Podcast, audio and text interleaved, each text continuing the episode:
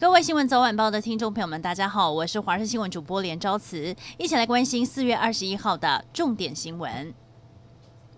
台铁泰鲁格号事故夺走了四十九条人命，侦查终结之后，主嫌李义祥被以过失致死、肇事逃逸等罪起诉，外籍移工阿好则是涉犯过失致死等罪。而最新的进度是，李义祥和阿好已经在今天上午已审。花莲地方法院今天由庭长公开抽签决定受命法官，最后结果出炉，陈审法官是由高玉如法官担任，而是否会裁定续押也备受外界瞩目。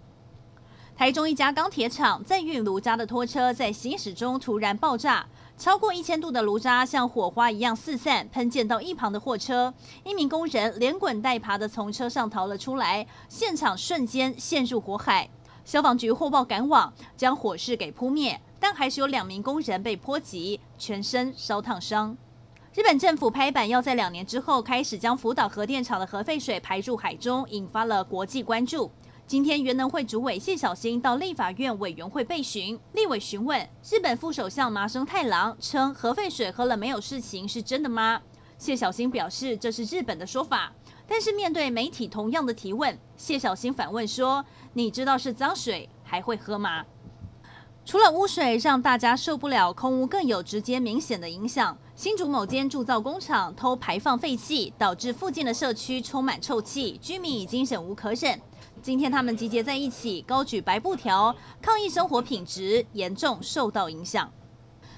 今天是国内 AZ 疫苗自费施打的第一天，一早就有预约民众到医院排队施打，大部分都是有商务需求，像是准备出国工作的人，被问到会不会担心副作用，他们都说还好，比较担心出国被感染。而今天全台有一千四百零七人预约，后面几天很多医院预约也都是额满的状况，打气相当热络。而卫福部长陈时中也说，不排除会扩大自费疫苗的剂量。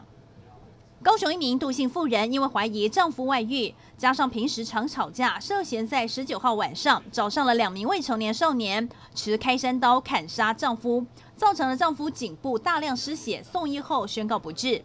警方逮捕了行凶少年，两人供称是受到杜姓妇人教唆利诱，代价仅仅数十万元，两个人却因为一时被迷惑，铸下大错。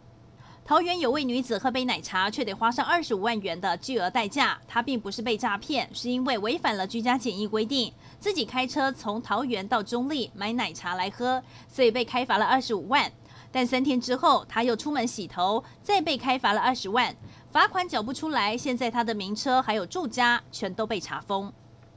美国苹果公司在台湾时间今天凌晨一点举办线上春季发表会，一口气推出多项新品。包括使用了 M1 晶片的 iPad Pro，还有 i8 Mac 和 AirTag。另外，手机 iPhone 十二推出了新色，浪漫梦幻的紫色，预计最快五月就可以到货。